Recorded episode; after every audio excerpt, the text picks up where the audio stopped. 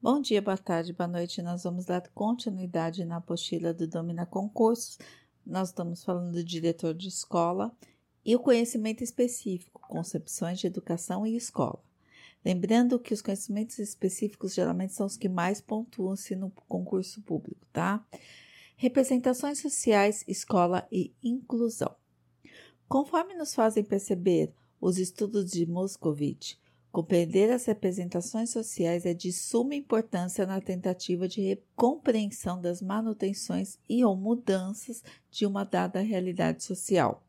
Segundo Vale Castro, Moscovici, ao perceber que a teoria das representações coletivas de Durkheim não era suficiente para explicar o fato em uma mesma sociedade existirem diferentes ideias a respeito de uma mesma realidade ou situação.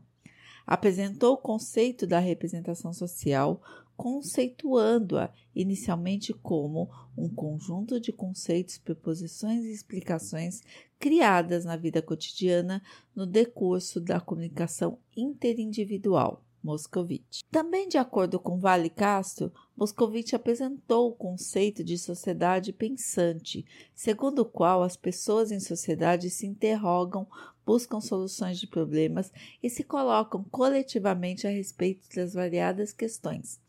Assim, o homem se desenvolve enquanto ser social, que ao longo de sua história toma posições e realiza ações a partir de pensamentos sociais que têm origem e se justificam em seu grupo social. Desta forma, os significados sociais que são constituídos pelas pessoas são oriundos de sua interação social em diferentes conjunturas.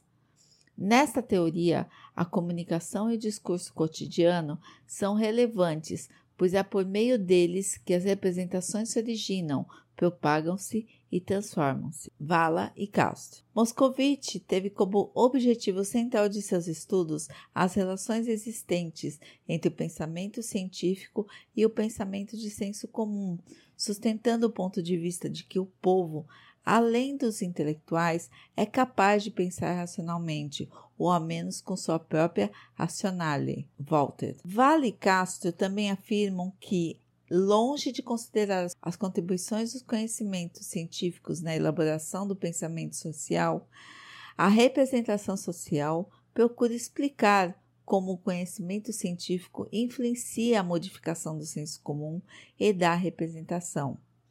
Na perspectiva de melhor compreender as representações sociais, torna-se importante apresentar a fórmula concisa para conceituar a representação social apresentada por Jodelet, segundo a qual a representação social é uma forma de conhecimento socialmente elaborada e partilhada que tem como objetivo prático e concorre para a construção de uma realidade comum a um conjunto social. Jodelet e Stray. Os estudos de Abrick demonstram que a representação social tem também função avaliativa, ou seja, por meio delas emitimos opinião a respeito de determinado fato ou situação. Nessa perspectiva, as mães entrevistadas, ao avaliarem o objeto escola, os processos de inclusão e os serviços ofertados pela política inclusiva, estarão utilizando suas representações no ato avaliativo. Representações e práticas sociais. De acordo com Walter e Sá, na busca pela compreensão das relações existentes entre representações e práticas, Moscovitch rejeitando a visão de que a representação teria função mediadora entre o estímulo recebido por uma pessoa e sua resposta a ele, afirma que a representação é anterior tanto ao estímulo quanto à resposta de um indivíduo. Ainda nesse sentido, as experiências realizadas por Abrick demonstraram que as representações de indivíduo se fizeram presentes e orientaram as respostas dadas pelos participantes aos experimentos realizados, o que nos leva a perceber que as representações de indivíduo, além de serem anteriores aos estímulos e às respostas, também são capazes de influenciar e orientar suas ações.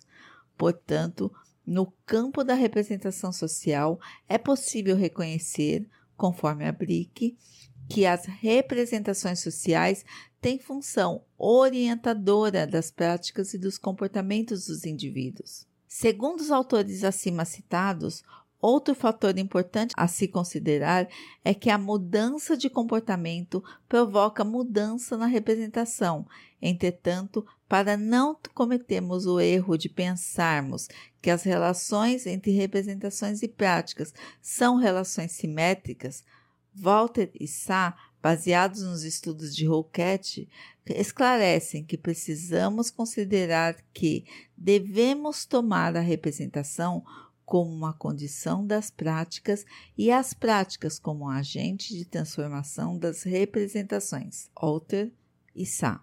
No próximo vídeo, nós vamos falar dos objetivos, os métodos e os participantes da pesquisa citada e as entrevistas. Uma ótima semana a todos e até o próximo vídeo.